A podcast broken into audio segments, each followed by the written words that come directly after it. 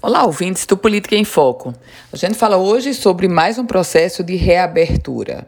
Em edição extra do Diário Oficial do Município, foi publicada pela Prefeitura de Natal mais uma ampliação da retomada das atividades econômicas. Desta vez, as atividades referentes ao lazer. Cinema, casas de shows, teatros, circos, academias de ginástica aos domingos e com horários pré-pandemia. Os shopping centers estão autorizados agora a retomarem um horário de funcionamento das 10 da manhã às 10 da noite, como era antes da pandemia.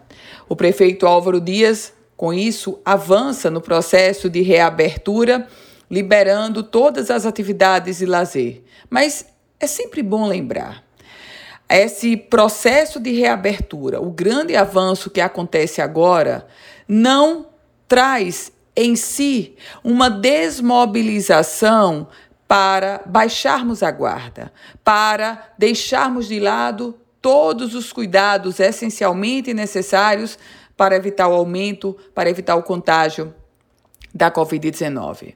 Meus caros ouvintes, Apesar da flexibilização, a Prefeitura de Natal reafirmou que é necessário seguir as medidas de prevenção à Covid-19, como distanciamento social, uso de máscaras, higienização contínua e frequente das mãos, enfim.